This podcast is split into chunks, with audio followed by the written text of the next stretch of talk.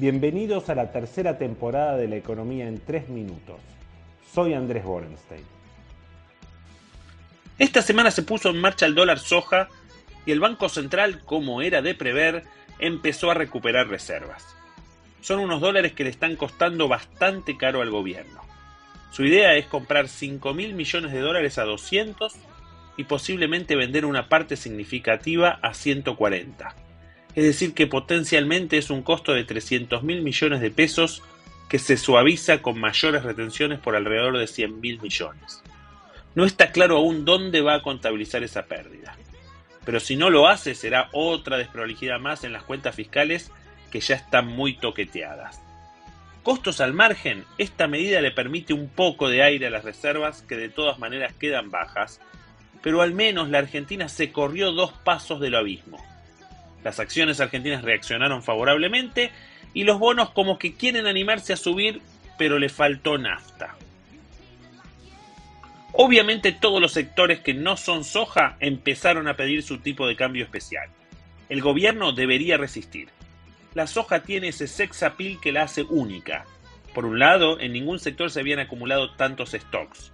Por otro lado, la soja casi no se vende a productores locales, de manera que darle un precio más alto en pesos casi no impacta en la inflación. Si ceden a otros sectores, quizás tenga poco impacto en las reservas y mucho en la inflación.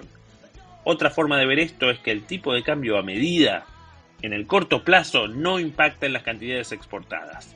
La soja que se vende ahora ya se produjo y lo que se vende ahora no se vende después.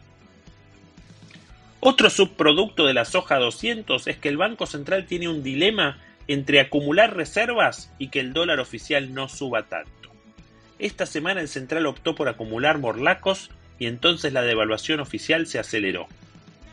Para el futuro parece que piensa seguir con el torniquete de las importaciones porque esta semana se prorrogó la resolución que complica los pagos de importación.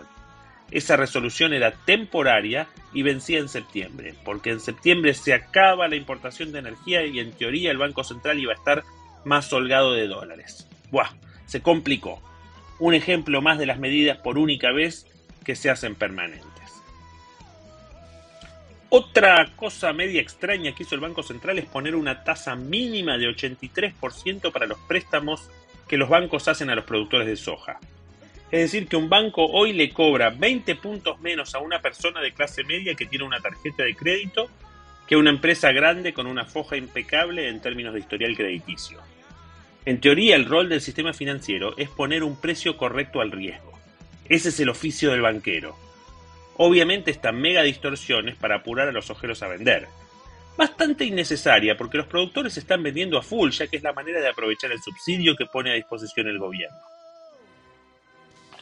Mientras tanto, el nivel de actividad está mostrando debilidad. Los primeros números de agosto no fueron gran cosa, no se viene una mega recesión ni nada que se le parezca, pero la recuperación de la pandemia ciertamente se quedó sin aire. Los datos del empleo formal todavía vienen bien, pero la última data es de junio. Para septiembre sospecho que los números no serán tan relucientes.